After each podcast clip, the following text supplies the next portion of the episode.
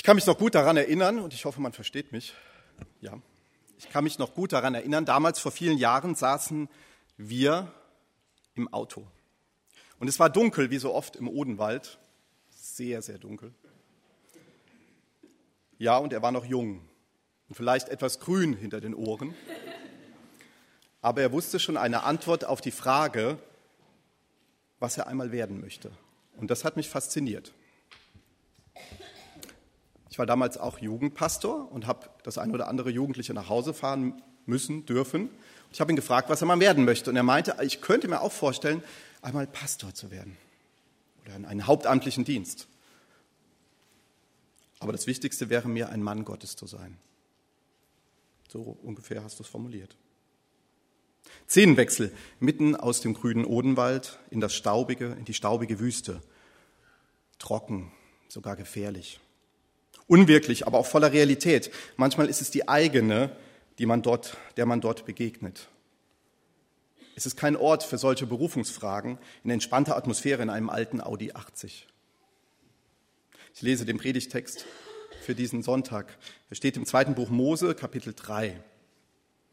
Und Mose hütete die Schafe Jitros, seines Schwiegervaters, des Priesters im Midian. Und er kam an den Berg Gottes, den Horeb. Und der Engel des Herrn erschien ihm in einer feurigen Flamme aus dem Dornbusch. Und er sah, dass der Busch im Feuer brannte und doch nicht verzehrt wurde. Er brannte, ohne auszubrennen. Da sprach er, ich will hingehen und die wundersame Erscheinung besehen, warum der Busch nicht verbrennt. Als aber der Herr sah, dass er hinging, um zu sehen, rief Gott ihm aus dem Busch und sprach, Mose, Mose. Und er antwortete, hier bin ich. Und Gott sprach, tritt nicht herzu, sieh deine Schuhe von den Füßen, denn der Ort, darauf du stehst, das ist heiliges Land. Und er sprach weiter, ich bin der Gott deines Vaters, der Gott Abrahams, der Gott Isaaks und der Gott Jakobs. Und Mose verhüllte sein Angesicht, denn er fürchtete sich, Gott anzuschauen. Und der Herr sprach, ich habe das Elend meines Volkes in Ägypten gesehen und ihr Geschrei über ihre Bedränger gehört. Ich habe ihre Leiden erkannt und ich bin herniedergefahren, dass ich sie errette aus der Ägypter Hand. Ich will sie herausführen aus diesem Land in ein gutes und weites Land, darin Milch und Honig fließen. Weil nun das Geschrei der Israeliten vor mich hergekommen ist und ich ihre Not gesehen habe, weil, wie die Ägypter sie bedrängen, so geh nun hin. Ich will dich zum Pharao senden, dass du mein Volk, die Israeliten aus Ägypten, herausführst. Mose sprach zu Gott, jetzt kommen die berühmten Worte, wer bin ich, dass ich zum Pharao gehe und führe die Israeliten aus Ägypten? Er aber sprach, ich will mit dir sein. Und das soll dir das Zeichen sein, dass ich dich gesandt habe. Wenn du mein Volk aus Ägypten geführt hast, werdet ihr Gott opfern auf diesem Berg. Und Mose sprach zu Gott, siehe, wenn ich zu den Israeliten komme und spreche zu ihnen, der Gott eurer Väter hat mich zu euch gesandt und sie mir sagen werden, ja, wie ist denn sein Name? Was soll ich dann sagen? Dann sprach Gott zu Mose, ich werde sein, der ich sein werde. Und er sprach, so sollst du zu den Israeliten sagen, der ich werde sein, hat mich zu euch gesandt. Ein bekannter berühmter Text, die Berufungsgeschichte des Mose. Und ich habe drei Teile, Gliederung mitgebracht, wie ich das gerne mache. Die erste lautet, wo Gott zu finden ist. Wo Gott zu finden ist. Mose war auf der Flucht, weil er einen ägyptischen Sklavenaufseher erschlagen hat. Nun hütete er in der Steinwüste die Schafe seines Schwiegervaters, auch wenn dieser Gelegenheitsjob eigentlich nichts für jemanden war, der am ägyptischen Hof aufgewachsen war und seiner Herkunft und Ausbildung nach eigentlich für viel höhere Dinge bestimmt war für höhere Dinge bestimmt, ist ein gutes Stichwort. Ich hatte einen Studienkollegen, der kam vom Finanzamt. Wir hatten alle Respekt, man darf sagen, ein bisschen Angst vor ihm. Und er sagte immer, ich bin vom gehobenen Dienst in den allerhöchsten Dienst befördert worden. Oder man könnte auch sagen, in den Dienst des Höchsten. Und das hat mir immer imponiert, wenn er das so auf dem Gang zwischendurch sagte. Ich bin vom gehobenen Dienst in den Dienst des Höchsten befördert worden. Ihm war offensichtlich bewusst, dass seine Ausbildung und Berufung nicht nur ein Zeitvertreib war, sondern einem höheren Ziel diente. Was kann es Höheres geben, als Finanzbeamter zu sein? Lieber Bernhard, liebe Mareile, sie ist gerade verschwunden, aber ich hoffe, sie hört mich. Alles, was ihr gelernt habt in der Schule, ja auch schon in der Schule, im Studium, in der Praxis, alles weitere, das dient einem höheren Ziel. Und darum geht es auch heute ein Stück. Dem Dienst an Gott und den Menschen. Alles, auch die Kleinigkeiten, auch die Dinge, die euch jetzt vielleicht sehr unscheinbar und unwichtig vorkommen. Erst alles das dient einem höheren Ziel. Und man kann der Gemeinde hier nur gratulieren, dass sie euch auserwählt haben.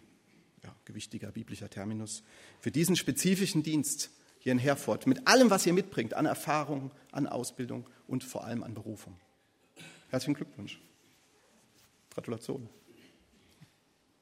Nun weiß man nie genau, was auf einen so wartet. Denken wir an Mose. Mose wusste auch nicht so richtig, wie es bei ihm weitergehen sollte nach seiner ersten großen Station Ägypten. Ja, jetzt war er plötzlich da in der Wüste. Und deshalb tat er das, was man immer tun sollte, wenn man manchmal im Nebel von London steht, auch als Christ und vielleicht nicht so weiß, wie geht's weiter, was hat jetzt Gott mit mir vor. Er tat das Naheliegende, das Alltägliche. Nichts Besonderes. Ja, wir hören, er hütet Schafe. Auf einmal hört er aber dabei die Stimme Gottes. Mose, Mose, mitten in der alltäglichen Arbeit am Schreibtisch oder in der Werkstatt. Ein scheinbar ganz alltäglicher Ruf, sein Name. Interessant ist hier allerdings die Richtung. Nicht Mose hat Gott gesucht, wie wir das ja auch oft betonen, sondern Gott hat den Mose gefunden. Nicht Mose war ein Gottessucher, sondern Gott war ein Mosefinder. Er findet ihn einfach plötzlich dort bei seinen Schafen. Gott findet uns Menschen im Alltag, auch wenn wir es manchmal gar nicht vermuten. Das ist seine Spezialität. Das kann er ziemlich gut. Interessant ist ja wenn Mose allerdings, wie es heute üblich ist, mit Kopfhörern und lauter Musik seine Schafe gehütet hätte, kannte noch kein Spotify und wie das alles heißt, was sehr schön ist, hätte er die Stimme vielleicht gar nicht gehört. Das muss man auch sagen. Um Gott zu hören, brauche ich kein besonderes religiöses Organ, aber das ganz normale Ohr und das ganz normale Herz reichen völlig aus. Und das wünsche ich euch beiden, Mareile, und euch allen hier in dieser Gemeinde von Herzen, wirklich von Herzen. Das Motto lautet, ganz altes Motto, Semper Apertus. Das heißt auf Deutsch, alle Zeit geöffnet. Immer offen. Nicht verbohrt oder verschüttet. Manchmal sind wir ja, ganz ehrlich, ein bisschen verbohrt oder verschüttet, auch durch unsere Erfahrungen, die wir auch in manchen Gemeinden vielleicht gemacht haben, bei manchen Pastoren, was weiß ich. Aber trotzdem offen bleiben. Offen bleiben für das, was Gott vorhat. Das sagt sich so leicht. Ich weiß, wovon ich rede. Das ist aber gar nicht so leicht. Offen und bereit zu sein für sein Reden und sein Handeln. Gott begegnet mir im Alltag, aber ich brauche die Bereitschaft, mich von ihm stören zu lassen, so hat es mal jemand gesagt. Der Heilige Geist ist ja der große Störenfried der Christenheit, Ernst Stählin.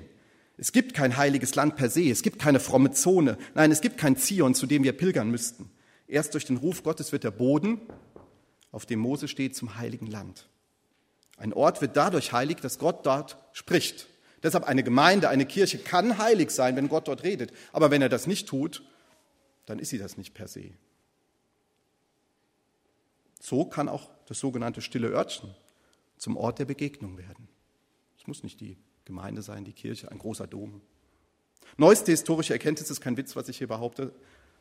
Behaupten, Luther hatte seine reformatorische Erkenntnis, wir haben ja gerade 500 Jahre hinter uns, auf dem, ihr wisst schon, man hat es ausgegraben. Ich war in Wittenberg, ich habe es gesehen, es gibt da ernsthafte Forscher, die das behaupten, der Durchbruch zur Reformation, dieser Gedanke kam ihnen dort. Man weiß es nicht.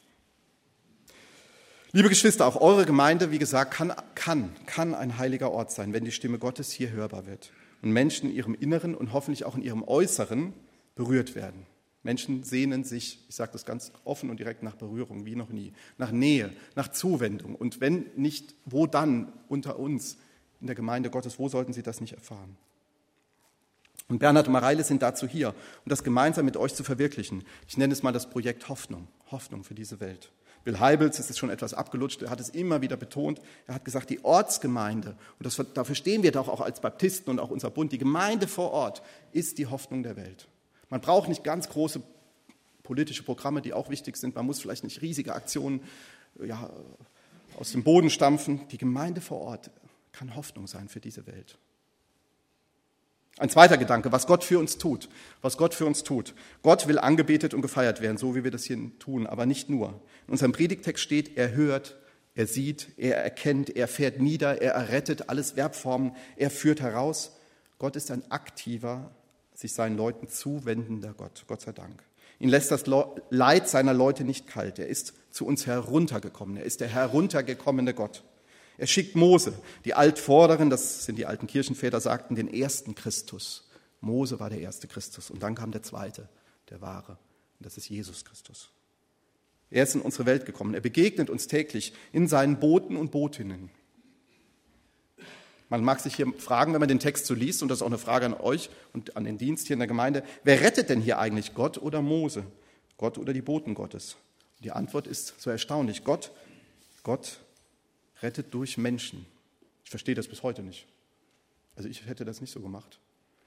Gott gebraucht uns. Gott rettet, wirklich, er rettet die Welt durch uns Menschen.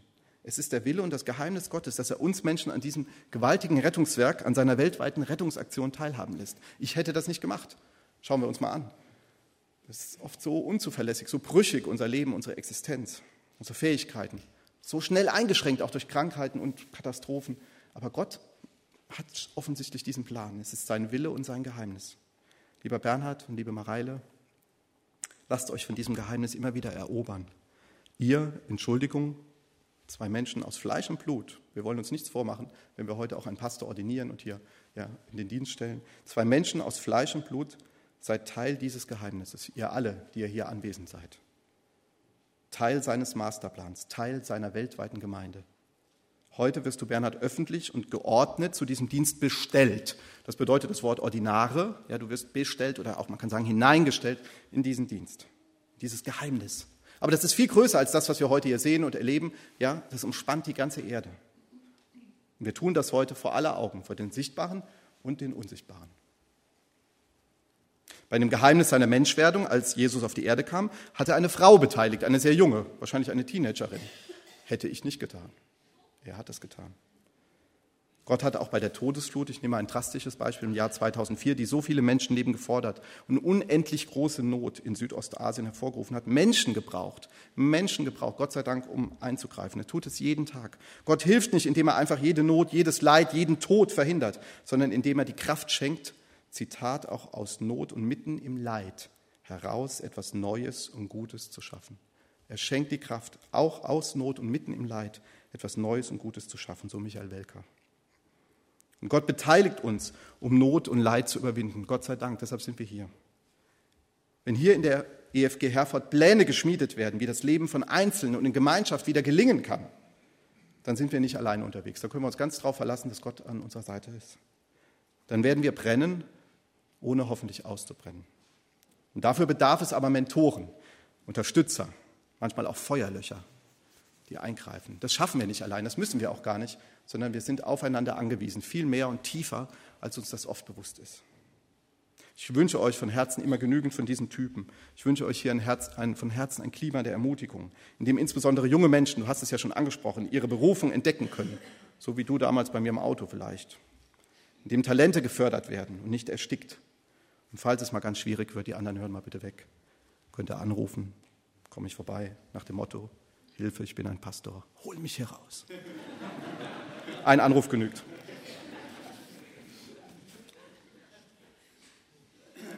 Die typische Reaktion auf echte Berufung ist allerdings ja die des Mose. Es ist ja nicht der Normalfall, machen wir uns nichts vor, gibt es auch Statistiken über das Pastorenbild ja, und den Berufsstand, Pfarrer. Machen wir uns nicht vor, die echte Berufung ist die, äh, die echte Reaktion auf Berufung ist die des Mose. Viele sagen, wer bin ich denn, dass ich jetzt bitte schön zum Pharao gehen soll? Schau mich doch mal an. Wer bin ich denn, dass ich etwas tun kann gegen die Hoffnungslosigkeit, gegen die Orientierungslosigkeit, gegen das Ausgebranntsein? Die Frage stelle ich mir ganz oft. Ich komme aus Kaiserslautern. Interessante Stadt, ist auch eine interessante Stadt, habe sie ja nur kurz kennengelernt hier. Ja, die, die Not ist groß. In den letzten Jahren gab es sogar Sendungen in den Medien über soziale Brennpunkte in Kaiserslautern. Die Arbeitslosigkeit will hier nicht klagen. Die Not ist groß, die Säkularisierung ist groß. Ich fühle mich manchmal wie im Osten, sage ich ganz offen. Ja, ich will nicht aus dem Nähkästchen plaudern. Wer bin ich denn bitte, dass ich gegen diese ganze Orientierungslosigkeit, Hoffnungslosigkeit, ja, dass ich da was tun könnte? Bilde ich mir da nicht manchmal was ein? Wir halten uns zu Recht, völlig zu Recht, wie Mose, für nicht fähig. Bernhard und Mareile, Entschuldigung, ich sage es offen, ihr seid nicht fähig, das hier zu tun, diesen Job, der auf euch wartet. Aus uns heraus etwas zu wenden, das können wir gar nicht. Aber Gott, er gibt uns die Verheißung seines Namens.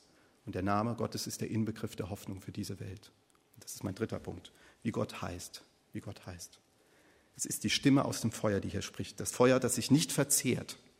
Ich bin, sagt Gott, der Gott deiner Väter. Ich will mit dir sein, so wie es schon früher war und immer sein werde. Jahwe, der offenbarte Gottesname. Und es bedeutet noch mehr, das ist ein ganz interessantes Wort. Ich werde für dich da sein, so wie ich es schon immer gewesen bin, so wie du es gelernt hast von klein auf in deiner Familie und Mareile auch.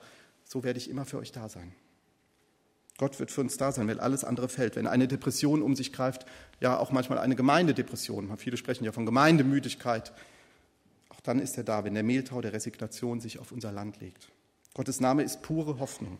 Er lässt keinen, der von ihm und dieser Hoffnung bewegt wird, unverändert. Ansonsten wärt ihr beide auch gar nicht hier. Ihr könntet auch was ganz anderes tun. Es gibt so viele schöne Berufe und schöne Orte. Nichts gegen Ostwestfalen. Aber ihr seid in gewisser Weise ein lebendiger Gottesbeweis, dass Gott heute noch lebt und dass er noch handelt und dass er Menschen bewegt in seinem großen Plan und dass Menschen auf einmal hier landen in dieser Gemeinde und wieder woanders. Das ist Gottes Wirken. Für mich persönlich ist etwas ungemütlich in dieser Berufungsgeschichte, dass hier von Feuer die Rede ist. Denn ich habe mal, ich darf es erzählen, weil meine liebe Frau nicht da ist, einen Küchenbrand miterlebt und ich selber war der Auslöser. Es klingt so lustig, aber es war gar nicht lustig. Ich hatte eine Pfanne, den Herd gestellt, ich sollte, glaube ich, kochen, mich um die Kinder kümmern und das Telefon klingelte. Drei Dinge, zu viel für den durchschnittlichen Mann. Und es gab wirklich, also es gab eine, keine Explosion, aber das Feuer stand lichterloh in unserer Küche. Es war, glaube ich, ein wichtiger Anruf, wie das so oft ist aus der Gemeinde, war natürlich gar nicht so wichtig. Und ich dachte, ich war nur 30 Sekunden weg, wahrscheinlich waren es zwei Minuten. Es brannte, lichterloh. Ich habe das selten erlebt. Mein Sohn stand im Wohnzimmer und sagte, Papa, es brennt. Ich musste ihm recht geben, es brennt. Ja. Wir hatten ein Feuerlöcher, um das abzukürzen, dass niemand äh, sich Sorgen machen muss. Und ich wollte das Feuer löschen. Die Küche sah allerdings anders aus als vorher. Wirklich vorsichtig. Wie gesagt, meine Frau ist nicht da, Gott sei Dank. Ich habe gelernt, und das meine ich ernst in dieser kleinen oder für uns schweren Lektion, Feuer ist unberechenbar.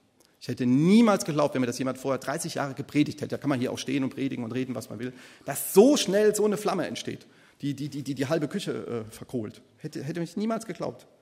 Und es ist auch ganz schön schwer zu löschen. Gott sei Dank hatten wir einen Feuerlöcher, der funktionsfähig war. Ich weiß nicht, wer zu Hause mal später nachgucken. Ja, funktionsfähigen Feuerlöcher bereit hat. Feuer ist eins der vier Elemente, ein Grundelement. Wir haben es hier mit etwas zu tun, das unsere Kräfte, unsere Vorstellungskraft, unser Vermögen bei weitem übersteuert. Und dieser Text sagt ja, Gott ist Feuer, lebendiges Feuer, wie Feuer, Metapher.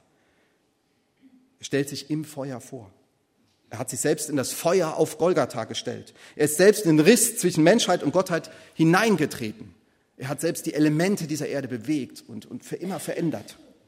Und das, das ist die Chance auf ein neues Leben. Das ist die Hoffnung für uns als Gemeinden, auch in unserem Bund. Martin Luther hat gesagt, Gott ist ein heißer, glühender Backofen voller Liebe. Er glüht wie ewiges Feuer, das alles verzehrt. Voller Liebe aber. Das bedeutet, es ist egal, was in unserem Leben bisher geschehen ist. Es gibt immer wieder die Chance auf einen Neuanfang. So wie für den Totschläger Mose, ja, der Mann, von dem hier die Rede ist. Naja, gut, er hatte keine reine Weste. Den Gott einmal noch, noch einmal ganz neu in seinen Dienst nahm. So gibt es auch für jeden von uns jeden Tag die Chance auf einen Neuanfang. Ganz persönlich und auch in, in einer Gemeinde weil Gott das verzehrende Feuer immer wieder Platz schafft für etwas Neues. Er verbrennt Altes und schafft etwas Neues. Er verbrennt Altes und schafft immer wieder etwas Neues. Deshalb, lieber Bernhard, liebe Mareile, diese neue Dienststelle ist auch eine Chance für einen Neuanfang für euch. Das wünsche ich euch auch von Herzen. Hier könnt ihr vielleicht Dinge tun und ausprobieren, die ihr vielleicht bisher so nicht getan habt. Zur Ehre Gottes und zum Wohl der Menschen natürlich. Der große Philosoph Blaise Pascal, wir sprachen gestern drüber, schrieb in seinem berühmten Memorial am Ende seines Lebens Feuer, Feuer. Gott Abrahams, Gott Isaaks, Gott Jakobs. Nicht der Philosophen und Gelehrten Gott. Feuer. Er hat es einnähen lassen hier in sein Revers. Hat es ja gefunden. An diesem Gott, der so lebendig ist wie die Kraft des Feuers, kein bloßes Konstrukt. An ihm kann sich die Hoffnung in unserem Leben wieder ganz neu entzünden, auch heute Morgen. Auch heute Morgen.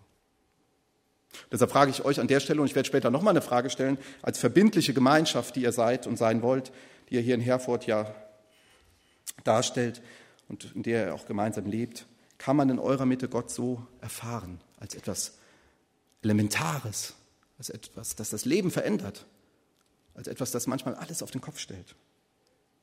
Man kann so viel organisieren und tun, das machen wir auch in unserer Gemeinde, aber hilft es wirklich zur Begegnung mit diesem Jesus Christus? Die Menschen grundlegend verändert und auf einen ganz neuen Weg führt. Hilft unsere Gemeindearbeit, zu der ihr jetzt ganz eng dazugehört, zur Begegnung mit dem Gott, der Feuer ist, der das Leben von Frauen und Männern auf eine ganz neue Basis stellt. Er tut es durch sein Wort und durch seinen Geist, der jetzt hier in unserer Mitte ist. Und wenn Gott uns mit dieser Wucht trifft, der ein Mose oder ein Pascal oder einen jungen Mann aus dem Odenwald oder eine junge Frau aus Unterfranken getroffen hat, dann, dann sind wir am richtigen Ort, an einem heiligen Ort. Am Schluss ein kleiner Test. Ich bin am Ende angelangt, wie spontan diese Gemeinde und ja, die Westfalen hier sind. Sehr berühmt, der Ruf eilt voraus. Und das würde ich jetzt gerne mal herausfinden. Ich habe viel gesprochen. Und jetzt sind Sie, seid ihr dran. Ich habe mir Folgendes überlegt. Der Name Herford besteht ja aus sieben Buchstaben, schöne Buchstaben deutschen Alphabet. Und ich würde die gerne in den Raum werfen. Wir können uns das so vorstellen. Ich werfe diese Buchstaben im Raum und seid frei und offen und scheut euch nicht. Und ihr werft etwas zurück. Etwas, was ihr den beiden wünscht. Ja? Ich mache mal ein Beispiel. Ich werfe ein H, erster Buchstabe. Oh, da kommt ganz viel. Herzlich willkommen. Jetzt geht das flott. Super. Dann werfe ich mal ein E in den Raum. Energie. Energie. Ehrgeiz. Dankeschön. Ein R ein R? Ruhe. Sehr schön, vielen Dank. Müsst ihr jetzt sagen, vielen Dank. Und ein F. Bin ganz begeistert, das geht ja. Ein F. Ein O. Offenheit. Offenheit. Oh, wie schön. Ja. Sehr schön. Nochmal ein R. Jetzt haben wir ein zweites R. Ich kann nichts dafür, das ist der Name dieses Ortes. Rettung. Ja, vielen Dank. Und zum Schluss ein D. Dankbarkeit. Und ich habe noch vieles andere gehört. Und, oh, sehr schön, Durchhaltevermögen. Liebe Bernhard Mareile, ich habe nichts mehr zu sagen. Ihr habt gehört, was euch hier gewünscht wird. Ich vertraue darauf, dass Gott es tun wird. Wünsche euch von Herzen Gottes Segen und auch der ganzen Gemeinde und spreche das Amen. Amen.